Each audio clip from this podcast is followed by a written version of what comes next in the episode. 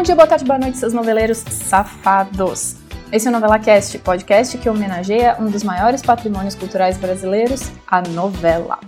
Eu sou a Thaís Botia e eu falo daqui de São Paulo. E como sempre, estou aqui com os meus dois co-hosts, Bruno e Guilherme. Aqui é o Bruno, falando de Guarulhos, São Paulo. Moin Moin, aqui é o Guilherme, diretamente da Alemanha.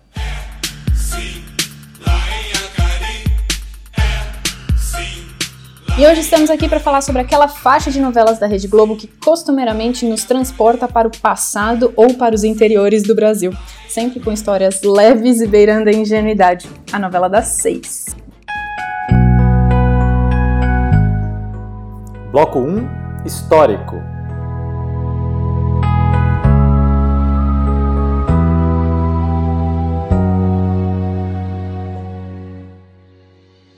Então, o nosso bloco 1, gente, vai falar sobre o histórico da novela das seis. E esse bloco é responsabilidade do Bruno. Opa, então vamos lá, pessoal. É, vamos lá, essa faixa de novelas da, das seis da tarde, né, das 18 horas, ela foi criada pela Rede Globo em 1971.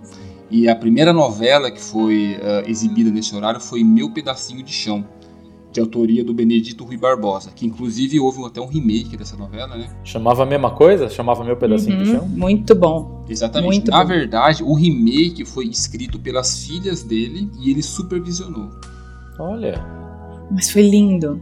Exatamente. A estética dela era bem bonita, enfim, a novela era bem, bem aclamada aí pelo público. Só pra só para falar, tinha a Bruna Lindsmeyer, que eu acho uma atriz maravilhosa, ela é linda e ela tinha cabelo rosa. Aquela de olho transparente? Isso, ela. Ela mesma. E ela Uau. tinha um cabelo rosa e, tipo, eu achava ela tão maravilhosa. Ai, sei. Sei, meu, minha mãe amava essa novela aí. Sei sim.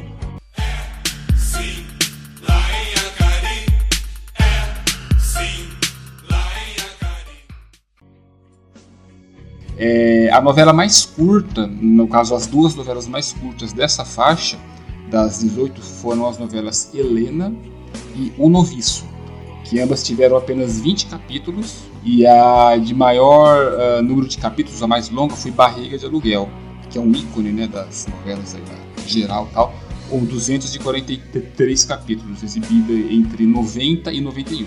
Então, atualmente está reprisando Flor do Caribe, que foi originalmente exibida em 2013, né? E de 71, que quando a faixa iniciou até hoje, foram exibidas 96 novelas inéditas. E só para lembrar, desde que a gente começou a pandemia, a Globo já está transmitindo várias reprises, né? E a primeira reprise da, da novela das seis, que, que rolou desde que pararam as gravações, foi Novo Mundo, que era uma novela que retratava a história do Dom Pedro I. Ah, nossa, que legal. E era o Caio Castro. É, triste. É, pois é, eu não acho ele tão bom ator assim, mas eu acho que para o papel que ele foi. Que, o que foi pedido dele foi, foi alcançado, sabe? Ele, ele entregou o que foi pedido para ele, que era um cara canastrão, que ficava com metade do palácio, metade do Rio de Janeiro ele pegava, e daí teve a Domitila, a Marquesa de Santos, que eu achava que era ótima, feita pela Agatha Moreira foi, foi uma novela, parece que só com atores mais novinhos, assim, sabe? Tipo, nova geração de uhum. atores. Mas eu achei ela super legal na primeira vez que ela passou. E eu acho que não foi só na, na, minha percepção, mas várias pessoas começaram a se interessar um pouco mais sobre história do Brasil depois que essa novela foi ao ar. A minha mãe é uma Olha. dessas pessoas que já pediu para ler livro, então eu já comprei livro para ela é, baseado nessa história para poder ela entender mais o que aconteceu na história do Brasil. Então, que legal. vejamos o papel social. Se a gente pode ter um momento recomendação desse podcast, o que eu recomendo dessa é, que fala sobre a história do Brasil é a trilogia do Laurentino Gomes, que fala sobre 1808, 1822, 1889. Que esse foi o que a minha mãe pediu para ler logo depois de assistir a novela. Opa, que legal. legal. Ah, então uma outra recomendação que é legal é o Guia Politicamente Incorreto da História do Brasil, porque ele, ele vem com humor, com uma linguagem um pouco mais informal e a pessoa pode aos pouquinhos ir se familiarizando. É legal. E só mais um adendo rápido, eu sempre gostei muito de história, eu gostei muito dessa novela, mas o que me aflorou mais para saber sobre a história, e não só do Brasil como de Portugal, que às vezes é um pouco obscura, que foi aquele seriado bem questionável que foi o Quinto dos Infernos. Ah, muito legal. Se ah, sim.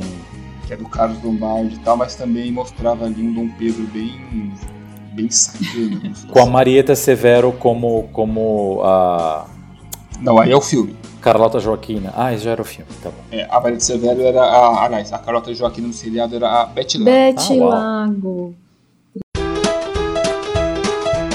Bloco 2: Estilo e autores. Então, o nosso bloco 2 já vai ser uma coisa um pouquinho mais livre e a gente vai falar sobre o estilo e os autores das novelas das seis. Vamos lá, é, eu acho que para quem acompanha essa faixa da novela das seis aí, é, todos nós aqui temos uma faixa etária semelhante, né? Todo mundo nasceu na década de 80 e tal, uhum. mas é perceptível que as novelas que são exibidas na faixa é, das seis horas, elas têm um leve ela hoje é, geralmente não é uma regra, tá? Mas geralmente ou são novelas de época, né? Escravizado, tal, enfim, ou são novelas regionais, são novelas que passam no interior. Elas vêm com uma, elas, elas possuem uma trama um pouco mais leve, uma coisa um pouco mais suave, mais ingênua até em alguns.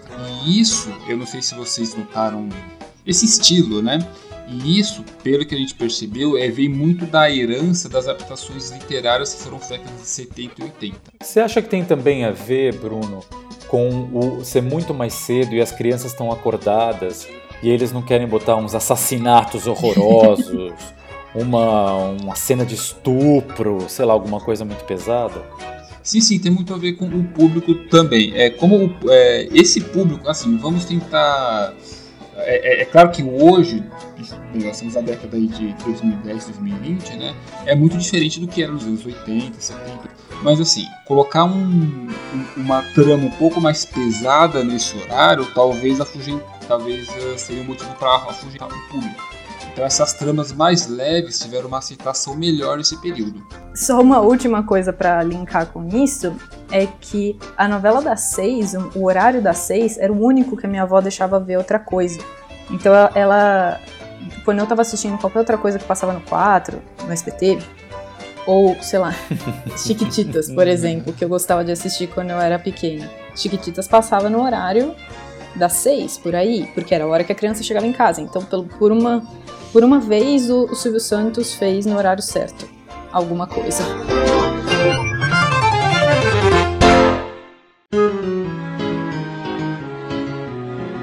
O autor que mais fez novelas nessa faixa foi o Walter Negrão. Ele tem 14 novelas.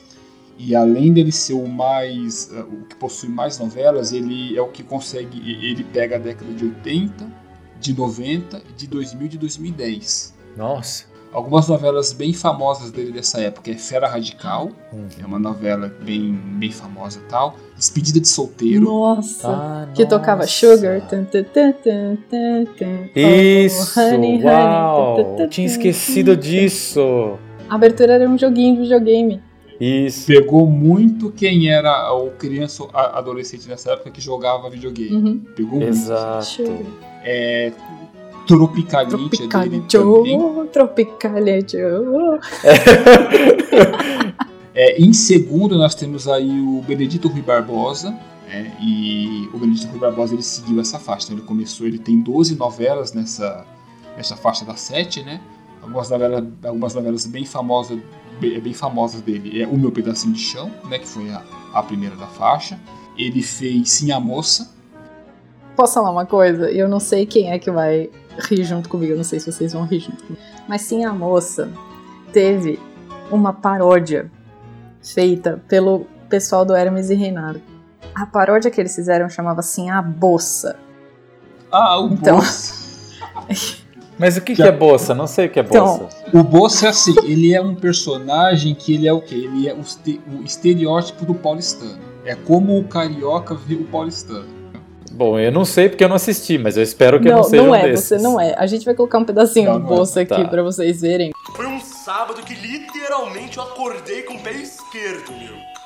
Mas assim, cara, o Bolsa é um imbecil. E aí, o Bolsa é um paulista. Só que é um imbecil com sotaque de São Paulo. Só que muito exagerado, porque o, tá. a, a, galera do Hermes e Renato, eles são cariocas.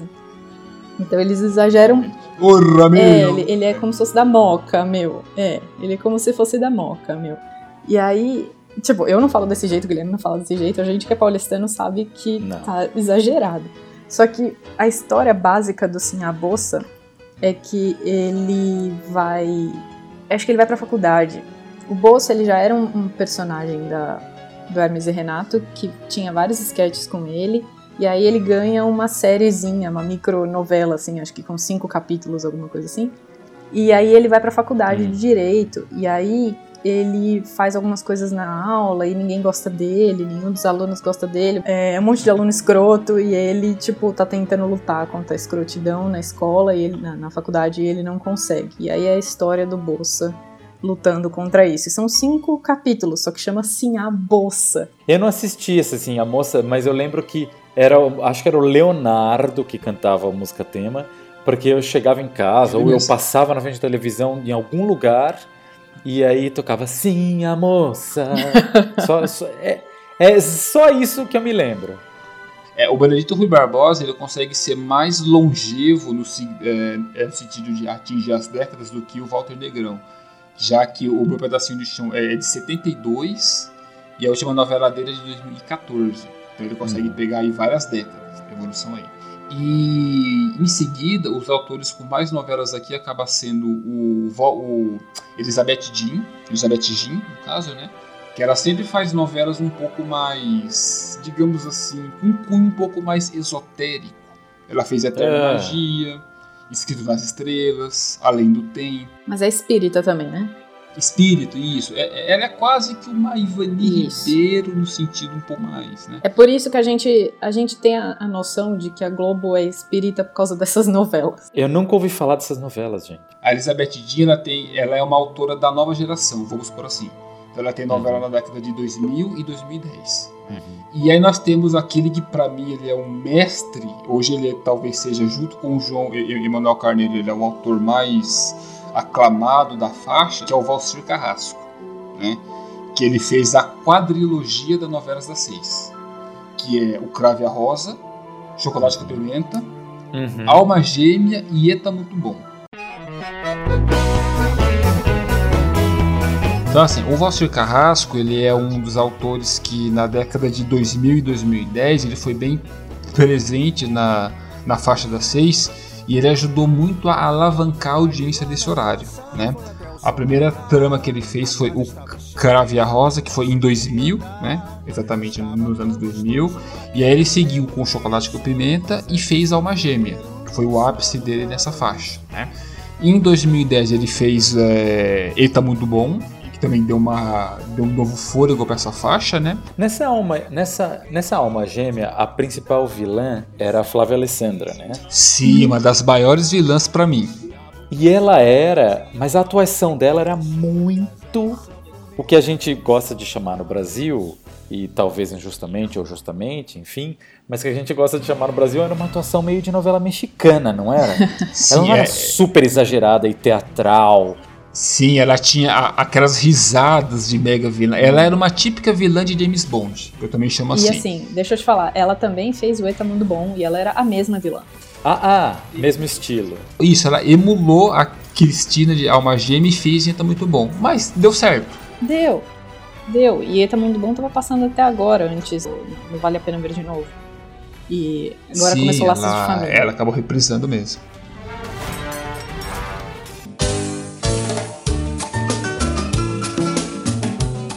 Bloco 3 Audiência.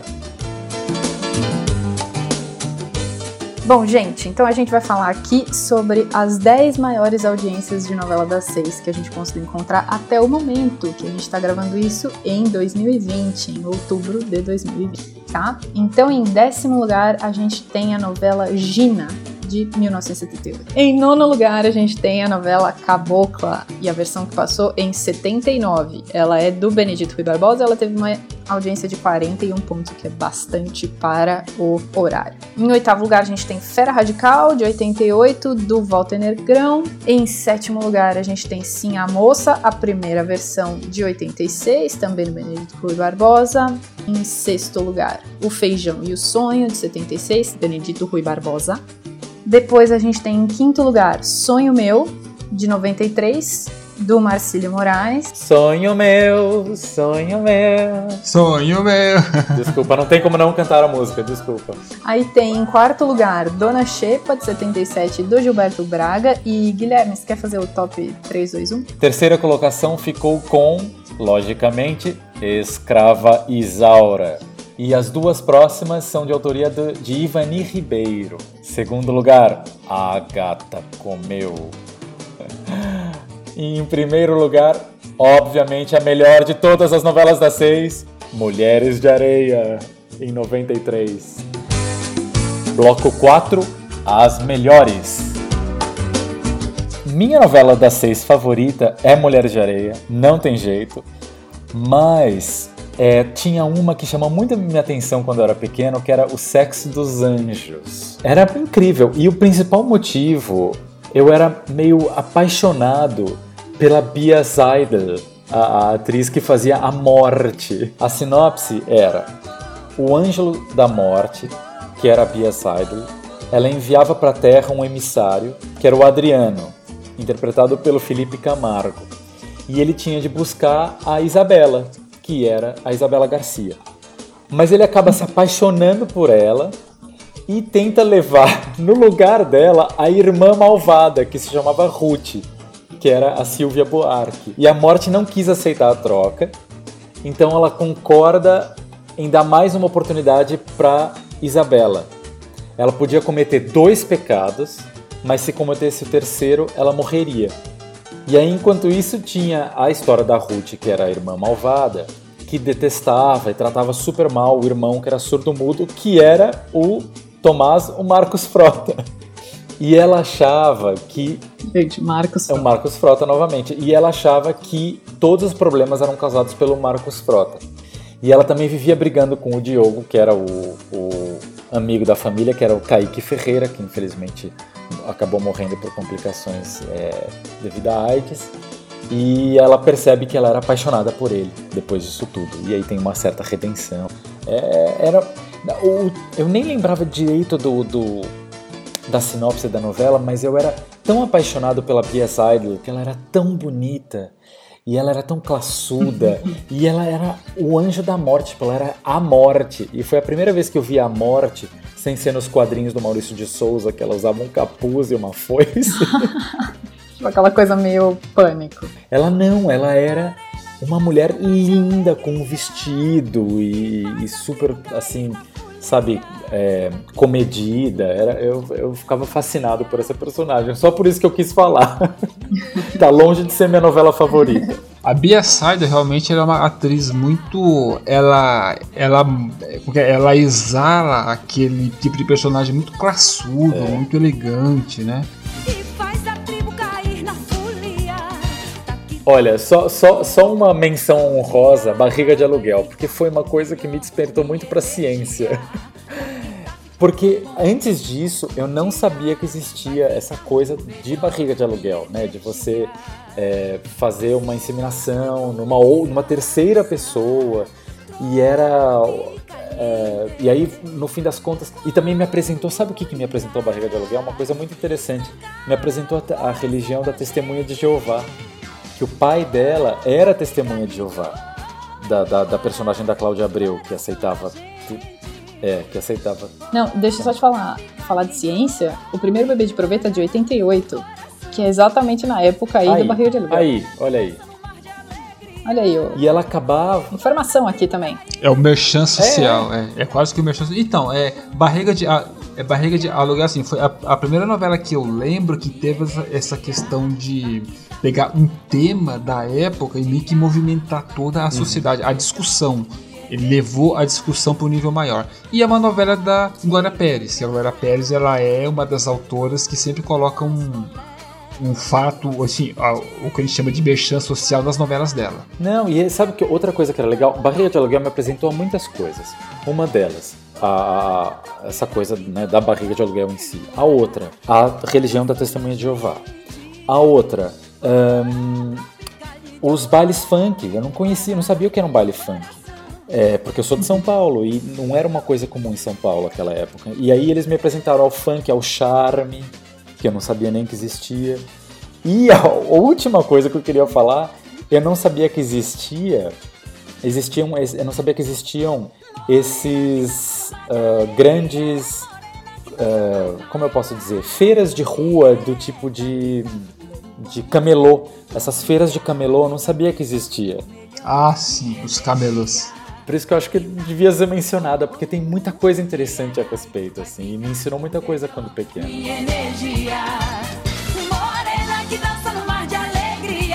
A, a Cláudia Abreu, ela vai, ela vai alugar o útero dela, né? Para que o Vitor Sazan e a, casa, e a Cássia Kiss, que são um casal estéreo, tenham a criança. E aí é aquilo, é, a Cláudia Abreu ela topa né, o, alugar o, útero dela, mas quando ela é, no, é no, no processo da gestação, ela começa a mudar de ideia, porque ela quer ter o filho e ela quer que o filho seja dela, já que o filho realmente está sendo gerado por ela, né? E quando ela tem o filho, ela fica naquela disputa que vai até pro, pro aspecto judicial, que ela tem um contrato que assim que ela tiver o filho, ela tem que doar, ela tem que passar o filho para Cássia Kiss e para o Vitor é. Mas só que ela não quer. E aí entra nessa disputa judicial. E enfim, a partir do momento que ela dá a luz, então fica a novela ela foca muito nisso. E aí no final da novela, a disputa ela tá em andamento ainda. A justiça ela não dá o veredito se o filho, se a guarda do filho fica com a Cláudia Abreu, que é a pessoa que gerou o filho, ou vai para o casal. E no final da novela eu lembro muito bem, e isso tipo tá muito marcado na minha memória, que assim, são as duas, tanto a Cláudia, a Cláudia Abreu quanto a Cássia Kiss, passeando é, na praia com o filho, e a novela acaba. Tipo, não tem o, o veredito, a novela, o fim ah. da novela tem isso. Então você não sabe quem que ganha essa disputa. E boa, eu gosto boa. bastante da, das novelas da Glória Pérez. A gente provavelmente vai fazer um cast só sobre elas.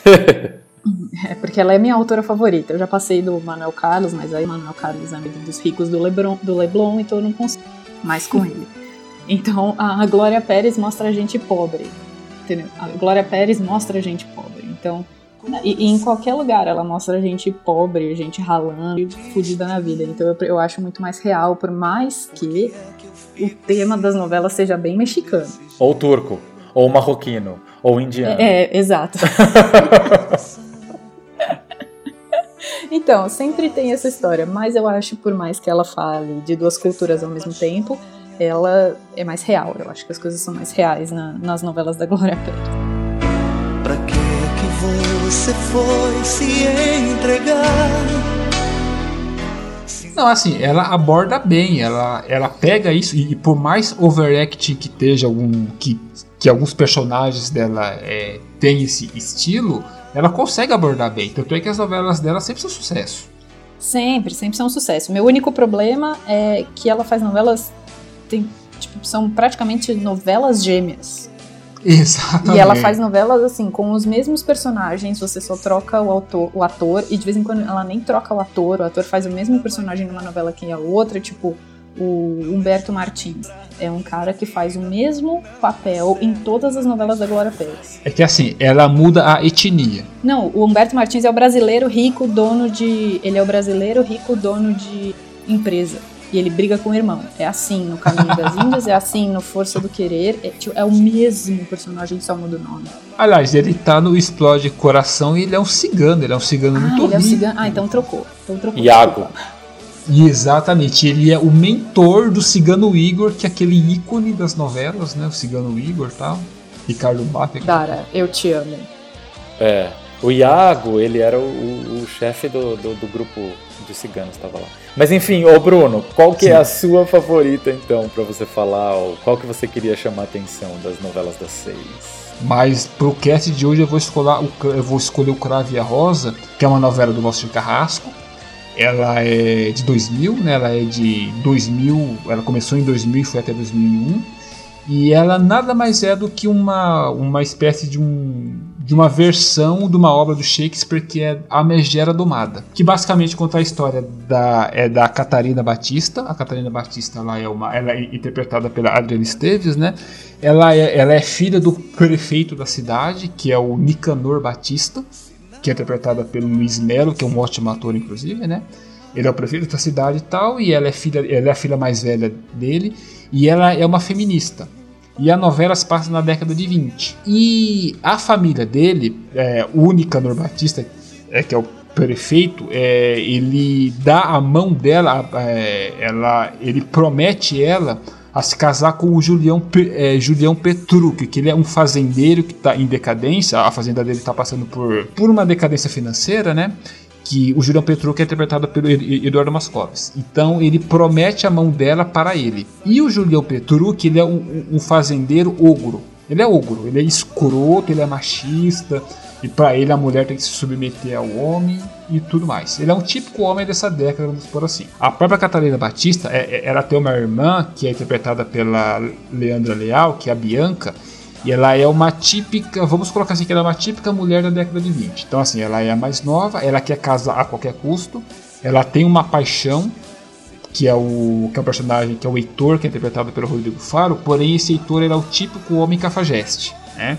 Ele é cheio de amantes, ele quer dar o golpe do baú. Ele é irmão da Maria Padilha, que é a Dinorá, que ela é casada com o Cornélio, que é interpretado pelo Neila Corraca.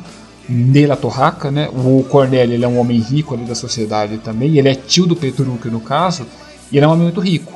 E a Dinorá é uma mulher infiel, então ela trai ele com qualquer um que apareça ali. Porém, ele é, ele, ele é muito apaixonado pela esposa, o Cornélio. Então ele meio que faz. Ele se finge de cego pelas traições dela só para manter o, o casamento, né? Essa novela é uma novela bem comédia pastelão. Ela é bem novela do Valdir Carrasco mesmo. É uma das primeiras novelas que ele fez nesse horário da Globo das Seis. É uma novela que ela, ela atinge assim em, em cheio o público da novela das seis, né? Ela fez muito sucesso. E é uma novela muito leve, ela é muito ingênua. Ela é aquela típica novela em que as pessoas sempre acabam caindo numa poça de lama. Uhum, eu lembro bem. Olha, eu pensei, pensei muito sobre a sua situação. Até meus melos ferveram. É...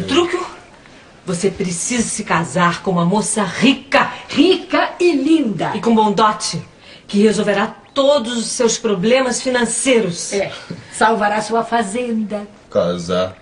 Eu casar? Exatamente, casar. Encontrei a noiva ideal. Catarina Batista. Bom, a minha favorita, gente, é Mulheres de Areia. Não tem como, vai ser clichê, mas assim, é uma novela que eu lembro de assistir todas as vezes que passou. Todas as vezes que a Globo colocou essa, essa novela no ar, eu assisti. E ela é ela me fascinava no começo porque eu acho a Glória Pires muito bonita e ela fazia dois papéis, né? Ela faz ela como Ruth e ela como Raquel. Foi a primeira novela de gêmeo que eu assisti, eu achava maravilhoso elas contracenando e eu falava, gente, como que pode? Elas são duas personagens e tal, não sei o quê. Mas só para começar a falar da Mulher de Areia, ela é um remake de uma novela de 1900 e bola, que eu não sei de quando é, com a Eva Vilma, que fez a Ruth e a Raquel.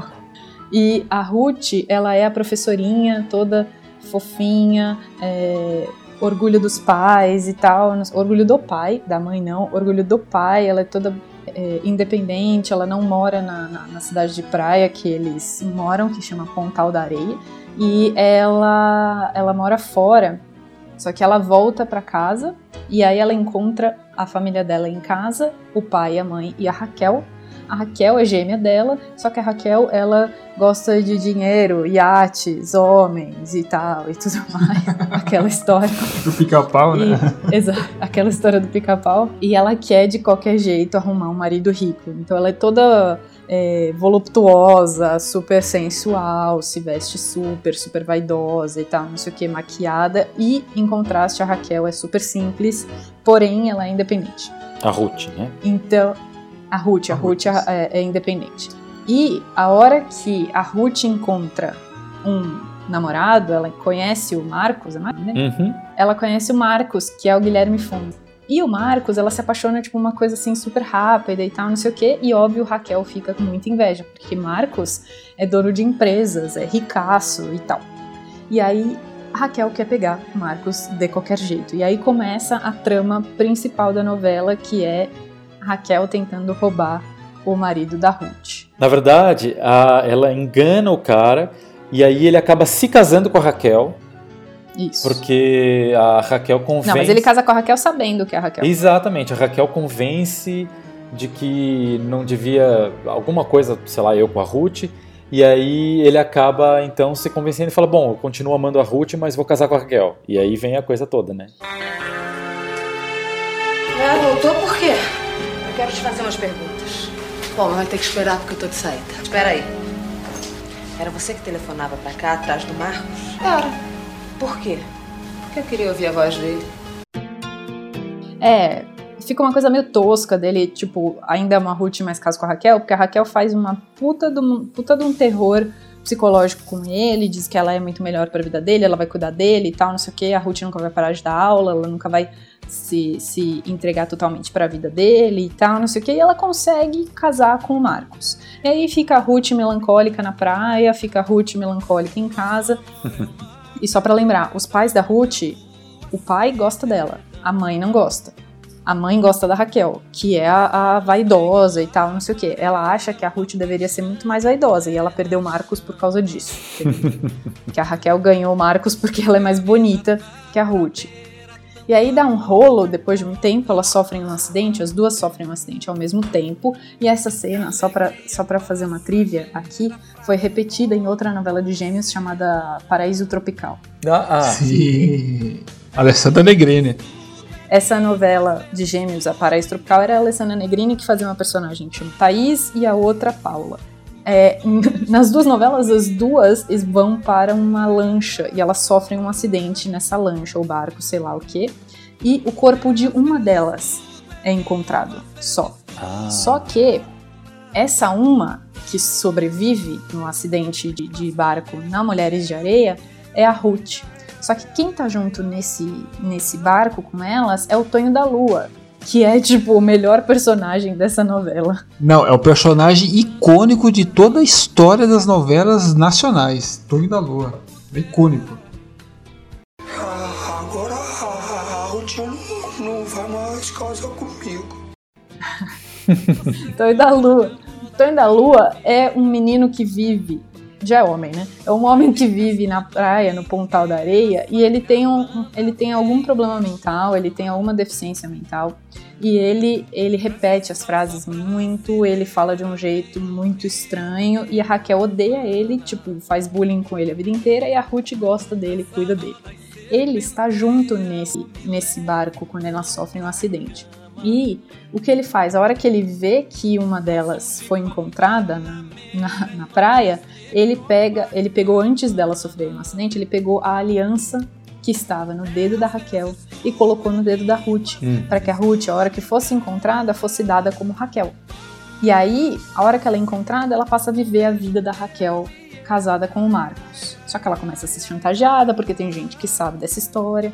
Em algum momento ela conta pro Marcos que ela é a Ruth, e aí o Marcos tem aquele momento epifania, meu Deus, eu sempre amei a Ruth e tal, e não sei o que, e você não é a Raquel.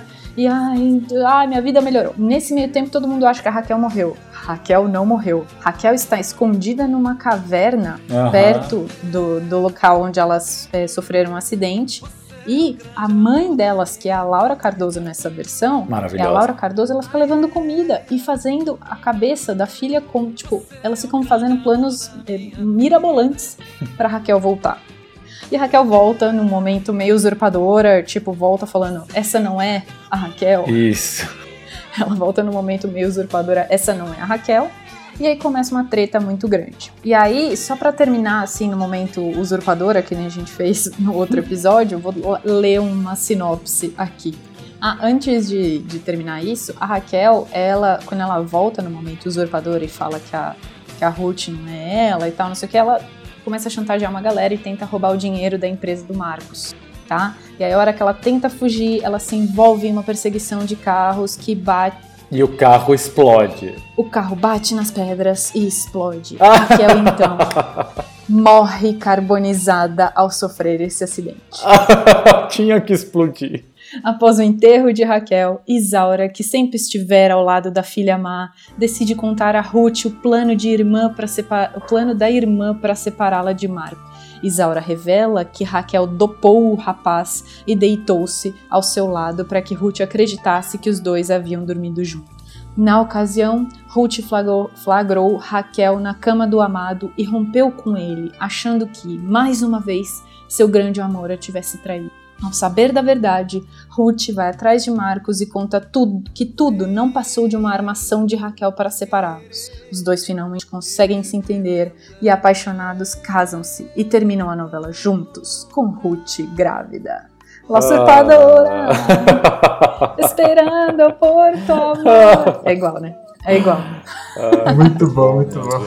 É igual, gente. Eu, eu amo novela de gêmeos porque é uma novela mexicana. Só de você ter dois personagens sendo, feito, sendo feitos pelo mesmo ator já é mexicano pra mim. Bloco 5. Tô certo ou tô errado?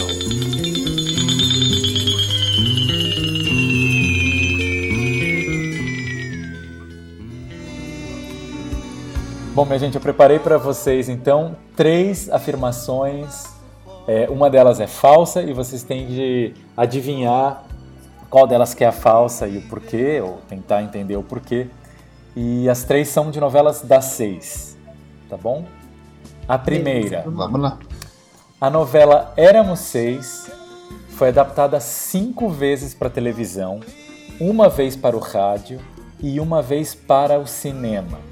Só que a versão do cinema foi feita no México. Número 2. A novela Escravizaura foi exibida entre 76 e 77 com 100 capítulos. E ela foi vendida para mais de 100 países. O sucesso foi tão grande na Polônia que teve até um concurso promovido de sósias de Isaura e de Leôncio. Terceira, na novela Cambalacho, a Regina Casé e a Consuelo Leandro eram mãe e filha, que era a Tina Pepper e a Lili Bolero. No decorrer da trama, a Tina Pepper gravou um disco e ficou rica e famosa. E ela até se apresentou no Cassino do Chacrinha. A música Você Me Incendeia virou um hit dentro e fora da novela. Qual que eu tô certo, qual que eu tô errado? Bom, eu acho que a Éramos Seis teve uma cacetada de adaptações e remakes, inclusive passou um até agora há pouco, acho que até o começo do ano tava passando uma. E eu acho que sim, tá certa. É, a escravizaura, eu acho a Europa brega o bastante para fazer algo tipo um, um, concurso de sósias. Eu acho que ela é brega o suficiente para isso. Cambalacho, eu acho que está muito incrível. Então, o que eu acho é que eu acho que a do Cambalacho está muito, muito fácil de acreditar. Eu acho que a da escravizaura pode estar errada, mas alguma coisa aí no meio. Eu acho que a Europa, a Europa é brega o suficiente para fazer isso, uma coisa desse tipo, mas alguma coisa está errada aí no meio, eu não sei dizer o que. Hum, tá bom. Para você é dois. E para você, Bruno? Olha, Éramos Seis, eu sei que ela teve várias, várias adaptações, mas eu não sei se teve para o cinema. Então eu acho que está errado. A Escravizaura, eu sei que ela foi exportada para mais de 100 países. Mas eu não sei se teve esse concurso de sósias na Polônia. Então, essa eu vou ficar com o tô certo. Porque o Cambalacho eu também acho que está errado. Porque eu me lembro que uma personagem se chamava Tina Pepper mas eu não sei se a outra era Lili Bolero. Aí, enfim, eu, eu, eu realmente não sei. Então eu vou pôr ela como tá errado. Então para mim Éramos Seis tá errado, Gambalacho tá errado e Escravizaura tá certo. Ah, então você acha que só a Escravizaura tá certa, que as outras duas estão erradas. Bom, vamos, eu espero. Vamos ver o que, que o povo, o que o pessoal da audiência é, vai dizer. Vai né? dizer. Bom, então, como vocês não chegaram num consenso e no fim das contas todas estão marcadas como erradas. Eu vou ler na ordem que eu falei para vocês, tá bom? Éramos Seis foi realmente adaptada cinco vezes para televisão, uma vez para o rádio e foi sim para o cinema.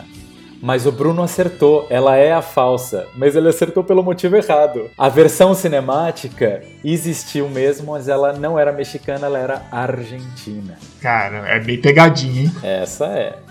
Agora, é, como vocês devem imaginar, as próximas estão corretas. Então, realmente foi feito sim um concurso na Polônia de é, sósias da Isaura do Leôncio, da personagens da novela Escravizaura, e sim, em Cambalacho, a Regina, a Regina Casé e a Consuelo Leandro eram, as, eram mãe e filha, né? eram filha e mãe no caso, e sim, a música dela fez muito sucesso também fora da novela, que chamava Você Me Incendeia.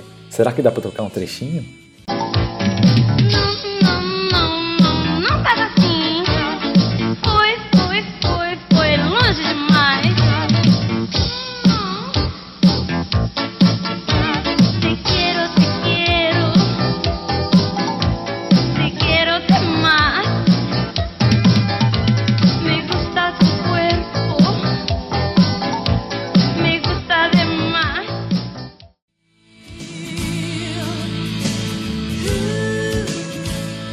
Bom, gente, muito obrigada por ter ouvido até agora. Eu espero que vocês se divertido ouvindo esse cast de novela das seis tanto quanto a gente. A gente se empolgou um pouco em algumas novelas, mas a gente gosta muito delas. Deixa, a gente tem um podcast sobre novelas. Queria terminar perguntando como que a gente acha você, Guilherme?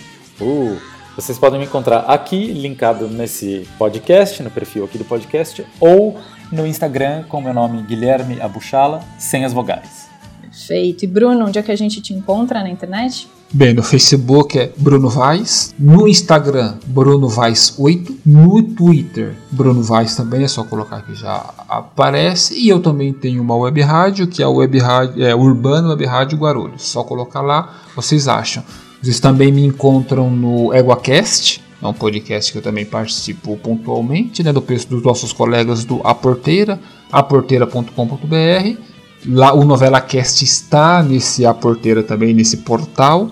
Lá você encontra tanto o EgoCast quanto, quanto o Novela Cast. Perfeito, Bruno. E a mim, no Twitter e no Instagram, arroba, arroba Thaisbotia, vai ter que ficar é, soletrando, não tem problema. O do Bruno e do Guilherme também vão estar linkados no post. E também vocês me encontram em alguns episódios do Égua, que também está, como o Bruno falou, disponível no aporteira.com.br barra Novela Cast. Se vocês colocarem barra EguaCast, vocês vão os episódios. E também vocês me encontram no SciCast e no Spin de Notícias, que são lá do, do portal Deviante. Tá? E eu também estou em alguns RP Guacha. Não tem como não encontrar. não tem como não encontrar a gente. Então é fácil, tá? Obrigada, gente, e até semana que vem. Um beijo. Tchau, tchau. Falou! Tchau.